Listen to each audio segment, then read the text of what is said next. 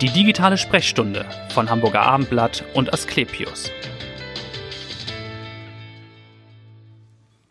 Herzlich willkommen zu einer neuen Folge der digitalen Sprechstunde, dem Medizin-Podcast von Hamburger Abendblatt und Asklepios. Mein Name ist Vanessa Seifert und heute ist das Willkommen besonders herzlich, denn es geht um das Herz, genauer um Herzchirurgie. Und ich begrüße ganz herzlich Professor Dr. Thorsten Hanke. Er ist leitender Oberarzt am Asklepios Klinikum in Harburg. Herzlich willkommen. Herzlichen Dank. Guten Morgen. Ja, dass Sie Zuhörer gewinnen können, das ist ja bekannt, denn Sie haben den ersten Doc Slam gewonnen, habe ich gelesen. Das war ja so eine Art dichter Wettstreit unter Medizinern, so könnte man das umschreiben. Und äh, damals haben Sie gesagt, als Herzchirurg bin ich auch nur ein Teil der Medizin, aber der Beste. War natürlich ein Scherz, aber ist das, ist das so ein bisschen auch das Selbstverständnis der Herzchirurgen? Äh, jein. es ist natürlich schon eine besondere Form der Chirurgie und mhm. anhand der Tatsache, dass es nur 79 Kliniken in Deutschland gibt, ist es schon was Besonderes. Und dass die Herzchirurgie im Süden Hamburgs dann in Harburg angeboten wurde oder wird, ist auch was Besonderes. Als eine, als jüngste, ne? Ja. Herzchirurgie. Genau, jüngste Herzchirurgie Hamburg, sagen mhm. wir immer. Ähm, und äh, das ist eine besondere Chirurgie, weil sie halt ganz nah ähm, zwischen Leben und Tod, wenn man das ein bisschen pathetisch sagen möchte, stattfindet. Ähm, aber mir macht sie unendlich viel Spaß, weil sie auch als Chirurgie eine Menge Verständnis für die Pathophysiologie des Herz-Kreislauf-Systems verlangt. Und das ist nicht nur Chirurgie, ja. es ist nicht nur Nähen, es ist auch das Verständnis von Hämodynamik, von Blutfluss, von Drücken und, und, und. Genau, da wollen wir jetzt mal ein bisschen reinschauen nochmal in die Thematik und fangen an mit dem Vorhofflimmern. Das kennen viele vom Namen her und es kennen leider auch einige, weil sie es persönlich haben, denn es ist, glaube ich, die weltweit am häufigsten vorkommende Herzrhythmusstörung. Ich habe gelesen, glaube ich, bis zu 10 Prozent der über 65-Jährigen leiden daran und bei den über 80-Jährigen können es schon bis zu 30 Prozent sein. Richtig, vollkommen richtig. Und was ist das genau, das Vorhofflimmern? Was passiert da? Also, wenn man es einfach beschreiben möchte, es gibt im Herzen eigentlich eine Zündkerze, die den elektrischen Impuls vorgibt. Das ist der sogenannte Sinusknoten, der einen mhm. regelmäßigen Herzrhythmus, den Sinusrhythmus ähm, hervorbringt. Gibt es im Herzen, Herzen falsche Zündkerzen, dann können die den Rhythmus vorgeben. Und mhm. beim Vorhofflimmern sitzen diese falschen Zündkerzen nicht auf der rechten Vorhofseite, sondern in der linken Vorhofseite und da ganz besonders in den Lungenvenen und diese falschen Zündkerzen übernehmen, aber schlagen vollkommen chaotisch. Mhm. Und Flimmern bedeutet, dass sie mit einer Frequenz von über 300 Impulsen pro Minute falsche Impulse abgeben. Gott sei Dank wird das nicht eins zu eins übertragen, ja. sondern es wird nur ab und zu ein Impuls übertragen auf den großen Ventrikel, so dass diese Patienten dann dieses Herzstolpern haben, einen unregelmäßigen, teils auch häufig schnellen Puls. Mhm. Das ist Vorflimmern. Jetzt könnte man sagen, ein bisschen chaotisch, wie Sie sagen, aber ja nicht primär lebensbedrohlich. Ich glaube, das wirklich Gefährliche sind die Folgen. Richtig, richtig. richtig. Ähm, es ist in den 60er Jahren in den Lehrbüchern der Medizin ist Vorflimmern als eine benigne Erkrankung dargestellt worden und als nicht therapiewürdig empfunden worden. Mhm. Das Verständnis hat sich geändert. Ja. Warum hat es sich geändert? Der, die große Gefahr des Vorflimmerns ist die Bildung eines Gerinnsels im linken Vorhof, ganz besonders im linken Vorhofohr. Das ist so ein kleines Extrakissen am Herzen. Mhm. Und wenn diese Gerinnsel in den Blutkreislauf einstreuen, dann kann es zum Schlaganfall kommen. Und das ist wiederum das Deletäre an dieser Erkrankung. Das heißt, um wie viel Prozent ist das Risiko eines Schlaganfalls erhöht bei Patienten mit Mannigfach, Vorhof? mannigfach mit mhm. dem Vorhofflimmern. Also, wenn man es merkt, muss man in Behandlung eigentlich. Richtig. Die Frage ist aber natürlich für viele Hörer oder auch äh, Patienten, kann man selbst spüren, dass man Vorhofflimmern hat? Und woran merkt man das? Das ist eine interessante Frage. Es gibt Patienten, die sind hochsymptomatisch, die merken sofort diesen unregelmäßigen Puls, das Herz steckt im Hals. Äh, man bekommt, so ist das Gefühl, das Sie genau, beschreiben. Ja. Man mhm. bekommt keine Luft mehr. Teilweise geben die Patienten auch Schwindel an. Ganz besonders häufig wird angegeben, ich kann mich nicht mehr belasten. Das heißt, das Treppensteigen wird plötzlich mhm. anstrengend, weil man aus der Puste ist. Ähm, das sind die typischen Symptome des Vorflimmerns. Es gibt aber auch Patienten, die komplett asymptomatisch sind. Also komplett beschwerdefrei. Würde richtig. Man, ja. Und da sind es dann Zufallsbefunde. Ach so, die Oder kommen, aber die ja. Apple Watch sagt es einem, zum, zum Beispiel. okay, ja. Ähm, aber äh, man kann gar nicht genau sagen, wer symptomatisch mhm. ist und wer nicht. Ähm, und bei den asymptomatischen Patienten, da ist es halt besonders gefährlich. Und in der Regel geht es mit Symptomen einher oder wie ist da die also prozentuale Verteilung? Je, je jünger die Patienten sind und umso weniger Herzerkrankungen sie on top haben, mhm. umso häufiger ist die Symptomatik. Bei den älteren Patienten, so, die ja. zum Beispiel noch einen Herzklappenfehler haben, dann wird es schwer zu unterscheiden, was ist eigentlich Vorhofflimmer-Symptomatik und was ist kranke Herzklappe-Symptomatik. Okay. Das war schon so ein Teil der Antwort für die nächste Frage, nämlich die Frage, wer ist eigentlich betroffen? Also es ist auf der einen Seite eine Altersfrage ja offensichtlich, aber was äh, spielt der Lebensstil, die Lebensführung für eine Rolle oder eben auch kardiologische Vorerkrankungen? Ähm, kardiologische Vorerkrankungen sind ein ganz wichtiger Faktor. Zum Beispiel eine Klappenerkrankung, die Mitralklappe. Das ist die Klappe zwischen linkem Vorhof und linker Herzkammer. Wenn die undicht wird, dann gerät das Gefüge der Herzkammern auseinander, insbesondere der, des linken Vorhofes. Wenn der ausleiert, dilatiert, wie man sagt, dann kann es zur Herzrhythmusstörung, zur Vorhofflimmern kommen. Also da ist es ganz häufig vergesellschaftet. Ungefähr 50 Prozent der Patienten mit einer mhm. undichten Mitralklappe haben Vorhofflimmern. Bei äh, Patienten mit äh, Erkrankung der Herzkranzgefäße, also die KHK, kann das auch auftreten, aber deutlich weniger. Mhm. Ähm, und bei jungen Menschen kann es auch als reine Standalone-Erkrankung auftreten. Okay, ja. Und äh, ändert es was, wenn man den Lebensstil dann eben verändert, wenn man gesünder sich ernährt, Sport ja. macht, nicht raucht? Also die Klassiker. Kann das schon helfen? Unbedingt, unbedingt. Ja. Es gibt einige äh, Studien, die uns zeigen, dass äh, ganz einfache Studiendesign, eine Gruppe macht eine optimale Lebensführung hinsichtlich ähm, Diät und Sport. Mhm. Und eine Gruppe hat das Best Medical Treatment. Ja. Und jetzt raten Sie mal, wer besser abgeschnitten hat. die, die Sport machen. Richtig, ja, richtig. Okay. Das heißt, Sie können Vorhofflimmern durch Veränderung der Lebensweise auch positiv beeinflussen. Mhm. Wenn das aber nicht reicht, dann kommt wahrscheinlich die chirurgische Therapie.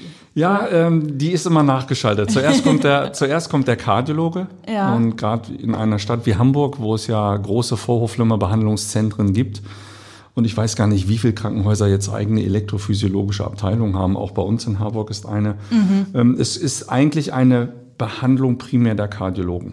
Ja. Aber wenn die Kardiologie mit ihren durchaus effektiven Behandlungsmethoden dann doch nicht mal weiterkommt, spätestens dann kann man an den Chirurgen herantreten ja. und äh, das versuchen im Team zu bearbeiten. Was ganz häufig in der Herzchirurgie stattfindet, kommt ein Patient zur Mitralklappenoperation, ja. er hat Vorhofflimmern, dann muss man nach neuesten Guidelines dieses Vorhofflimmern mit behandeln. Eine okay. Klasse 1 Indikation, wie wir sagen. Äh, man, das heißt, ein Patient, der mit Vorhofflimmern in den Operationssaal kommt, ja aufgrund einer anderen Herzerkrankung muss eigentlich am Vorflimmern mit behandelt werden und das machen wir in Harburg regelmäßig. Okay, und wie funktioniert das dann, diese chirurgische Mitbehandlung? Also ist es eine Kombitherapie aus Klappenbehandlung mhm. und, und äh, chirurgischer Behandlung, dann machen wir, wir ziehen ein besonderes Linienkonzept im Herzen. Das heißt, Sie müssen entweder durch Hitze oder durch Kälte Narben bilden um die falschen Zündkerzen herum. Okay.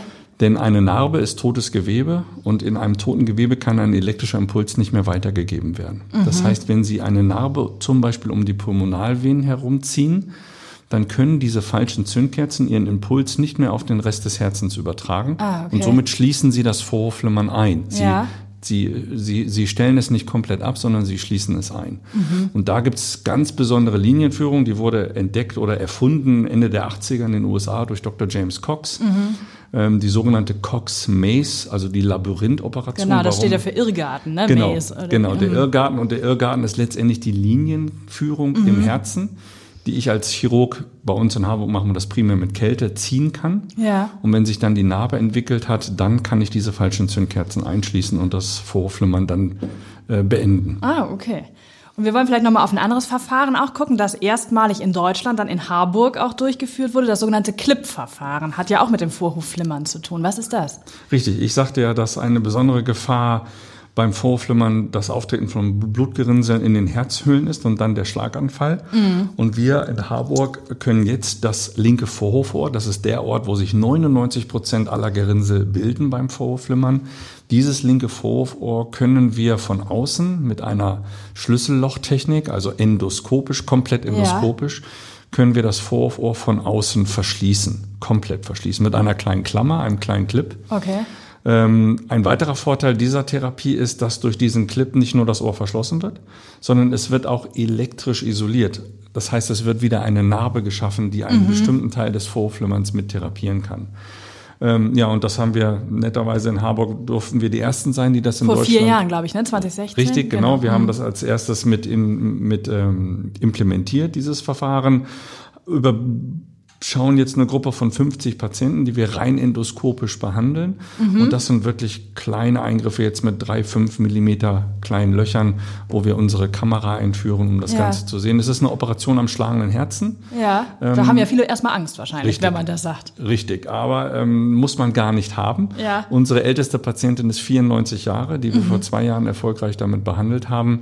Zum Beispiel Patienten, die aufgrund ihres Vorflimmerns eine Blutverdünnung einnehmen, dass diese Gerinnselbildung Ja. verhindert. Aber manchmal ist es so, dass diese Patienten dann doch Blutungskomplikationen Das haben. nicht vertragen, ne? diese, diese Mittel. Genau, im Genau. Magen-Darm-Trakt kommt es zu Blutungen, schlimm, schlimmer noch im, im, im Gehirn kommt es zu Blutungen. Und dann ist es eine Indikation, das Vorhofohr zu verschließen. Und das können wir auch bei älteren Patienten ohne Komplikationen machen. In der Regel liegen die Patienten bei uns drei bis vier Tage und können dann schon Okay. wieder nach Hause entlassen werden. Und wie lang dauert der kleine Eingriff? Der Eingriff dauert in der besten aller Welten äh, eine Stunde plus minus. Okay, ja. Und äh, Sie haben von einem aktuellen Fall auch nochmal erzählt im Vorgespräch von einer Patientin, die kam auch mit Herzrhythmusstörungen und da war die Ursache ein Herztumor. Kommt gar nicht so oft vor, denkt man. Nein, ne? ist, extre ist äh, extrem selten. Äh, Herztumoren sind wirklich selten und in Gott sei Dank aber in der Mehrzahl gutartige Ja. Tumoren. Äh, und das war eine Patientin, die im Rahmen ihres Sports, Zumba, ähm, Herzstolpern gespürt hat. So. Und zwar unangenehm viel Herzstolpern. Ja. Und wie das dann so ist, man geht zum Kardiologen, der macht ein Langzeit-EKG und man beruhigt die Patienten erst einmal, weil bei jungen Patienten, Frauen, Herzrhythmusstörungen, das ist nicht unbedingt bösartig. Mhm. Dann hat man aber gesehen, dass in diesem Langzeit-EKG extrem viele Extraschläge waren und auffallend Okay. viele Also es war eine relativ junge Patientin, oder? Genau. Ja, mhm. unter 50 Jahre, Ja. sportlich aktiv. Äh, Und dann hat man dieses pathologische Langzeit-EKG gesehen. Und der nächste Schritt ist dann, dass man eine Diagnostik weiterführt. Mhm. Das wäre dann der Ultraschall. Und im Ultraschall sah man dann diesen gutartigen Tumor äh, im linken Vorhof sitzen. Okay, ja. Und äh, das ist nun eine klassische Therapie der Chirurgie. Ja, das muss weg. Das muss weg. Würde man sagen. Das ist ein Genau. chirurgischer Fall. Das ist ein typischer chirurgischer Fall. Und warum muss das weg? Von diesem kleinen Tumor aus können sich wieder Blutgerinnsel oder kleine Stückchen abschießen und wieder ins Gehirn wandern und dann einen Schlaganfall hervorrufen. Äh, Und da ist dann wirklich die Therapie der Wahl, die chirurgische Therapie. Das Wie riskant ist denn so ein Eingriff? Weil viele will ja auch sagen, oh, Herztumor, OP. Ja, man hat ja immer noch so den Glauben, die, die OP am offenen Herzen sei extrem gefährlich. Ja. Man darf nicht vergessen, äh, die erste OP am offenen Herzen, die gab es 1898. Das war ein Messer, eine Messerstichverletzung, ähm, die man erfolgreich übernehmen konnte damals. Standardisierte Herzchirurgie machen wir seit den 50er Jahren, gepusht aus den USA natürlich. Das heißt, wir überblicken jetzt fast 80 Jahre lang Therapie am offenen Herzen. Ja. Ein extrem standardisierter Eingriff, wird überall auf der Welt gleich operiert Okay. ähm, und ist eigentlich gar nicht so gefährlich, wie er klingt. Ja, ich glaube, das Risiko liegt bei unter zwei Prozent, Ja, ne, dass da tatsächlich 2%, irgendwas passiert. ja. Also Ja. ja. Und dann wollen wir jetzt natürlich zu Ihrem Lieblingsthema noch kommen. Es ist ein herzchirurgisches Lieblingsthema, hat sonst wahrscheinlich niemand. Eingerissene Aorta. Da geht es also um Chirurgie der Hauptschlagader, und zwar der aufsteigenden Hauptschlagader, ne? Herznahe. Genau, also ähm, streng genommen ist ja die Chirurgie der Hauptschlagader keine Herzchirurgie mehr, aber ah ja, da, gut. die, da die Hauptschlagader direkt aus dem Herzen entspringt, auch die Herzkranzarterien ja direkt da entspringen, sind die Herzchirurgen doch involviert, Ja. weil wir auch den Vorteil der Herz-Lungen-Maschine haben. Das heißt, wir können mit Hilfe der Herz-Lungen-Maschine ähm, die Patienten behandeln und bei der Aortenchirurgie ist es sogar manchmal so, dass wir die Patienten im, wir nennen das Kreislaufstillstand operieren. Das heißt, wir müssen die Patienten erstmal kalt kühlen, Ja. dann stellen wir alle Maschinen ab und dann fließt eigentlich kein Blut mehr durch den Körper und trotzdem können wir erfolgreich behandeln. Ähm, und die eingerissene Hauptschlagader ist einer der unangenehmsten Notfälle in der Herzchirurgie. Ja. Äh, wenn so etwas auftritt, haben die Patienten eine Wahrscheinlichkeit, dass sie daran versterben, von 50 Prozent, beziehungsweise kommen sie noch ins Krankenhaus, steigt das Risiko, dass die eingerissene Hauptschlagader platzt, von zwei Prozent pro Stunde. Das heißt Oh ja. ein absoluter Notfall. Ja, ich glaube, Sie haben auch damals auch ein bisschen scherzhaft gesagt in dem Reporter Slam, wenn sowas kommt, äh, dann renne sogar ich, weil das natürlich ein absoluter äh, Notfall ist. Richtig, da, da, ich renne sonst auch, aber bei der genau, wir Hauptschlagader renne ich. Ja, genau, da besonders schnell. Da renne ich besonders schnell, weil wir besonders schnell handeln müssen. Mhm. Und da kommt dann wieder Harburg finde ich ins Spiel, wenn Patienten aus dem Süden Hamburgs oder aus dem Norden Niedersachsens sind. Früher gab es längere Anreisen dann zu einem behandelnden Zentrum. Ja. Und durch die Etablierung einer Herzchirurgie im Süden Hamburgs können wir natürlich dann auch dort schnell helfen, sodass die Transportwege zwei Prozent pro Stunde Rupturgefahr deutlich verkürzt werden können und wir behandeln dann. Wie oft kommt denn sowas vor? Wie oft kommen Patienten mit so einem Notfall? Also bei uns, wir sehen ungefähr vier bis fünf Notfälle pro Monat. Ach, tatsächlich? Ähm, ja, Ja. Also bis zu 30 Patienten pro Jahr sehen wir. Mhm. Ähm, ja, so ist die Häufigkeit. Und was passiert da genau? Im Grunde sind da Gefäße ausgeleiert, kann man das sagen? Es gibt ja immer so ein bisschen banalen Vergleich mit dem Waschmaschinenschlauch. Ist vielleicht sehr banal. Ich weiß nicht, ob es das ein bisschen trifft, dass der porös wird. Ja, die Banalität ist ja häufig das Beste, um es, um es zu beschreiben. Genauso ist es. Also die Hauptschlagader, eigentlich reißt sie ein. Die Hauptschlagader besteht aus drei Schichten Mhm. und die mittlere Schicht reißt ein und das Blut wühlt sich durch die mittlere Schicht in die äußere Schicht, die nur hauchdünn ist. Ähm, und das ist der, die typische Dissektion. Und äh, welche Patienten sind betroffen? Patienten mit langjährig bestehendem Bluthochdruck. Okay, Müssen ja. sich das vorstellen wie bei der Waschmaschine. Da ist immer Druck, auf Druck dem drauf, Schlauch. genau, ja. Und irgendwann gibt eine Schicht in diesem Schlauch nach und dann kommt es zu diesem Einriss. Das ist also im Grunde so ein geplatztes Aneurysma. Ist das, ja? Ja, Ist es das, ist nee, ein, das, ein geplatztes Aneurysma, dann haben Sie wirklich einen Notfall. dann, okay, das Äh, ist dann noch eine ist- Stufe. Das ist eine Stufe, die eigentlich bitte nur im OP passieren sollte. Mhm. Äh, denn wenn das draußen passiert, dann ist die Wahrscheinlichkeit, dass man das überlebt, sehr, sehr gering. Okay. Es gibt noch genetische Dispositionen. Ja. Das sogenannte Marfan-Syndrom zum Beispiel. Das sind also junge Patienten, die eine besondere Form der Aneurysmaentwicklung haben, diese Aussackung. Ja. Und bei diesen Patienten kann es schon zu einem Einriss in sehr jungen Jahren kommen. Okay. Gut, das war schon Ihr Lieblingsthema. Haben Sie sonst noch Lieblingsthemen, wenn Sie nicht im OP sind und im Klinikum? Was machen Sie dann gerne? Ja, private Lieblingsthemen habe ich auch. Ein ganz großes ist das Rennradfahren. Ah, okay. Ähm, ich fahre extrem gerne Rennrad in Hamburg und Umgebung und auch in Schleswig-Holstein. Mhm. Das ist so mein Lieblingsthema. Dann habe ich zwei kleine Kinder, Ja, äh, die fordern ihren das ist Vater. auch ein Sport. Habe das ich auch. Ist, das ist auch ein Sport. Die fordern ihren Vater auch sehr ein und dann Ja. bin ich auch schon ziemlich äh, mit meinem Alltag beschäftigt. Genau. Fangfrage zum Schluss. Sie haben in Berlin studiert, Medizin, ne? Berlin oder Hamburg? Was ist denn die schönere Hamburg. Stadt? Ja, das kam sehr schnell. Sehr gut. Vielen, vielen Dank, Professor Hanke war das, dass Sie so toll aufgeklärt haben. Und hören Sie gern wieder rein in eine nächste Folge der digitalen Sprechstunde und bleiben Sie gesund. Bis dahin. Tschüss.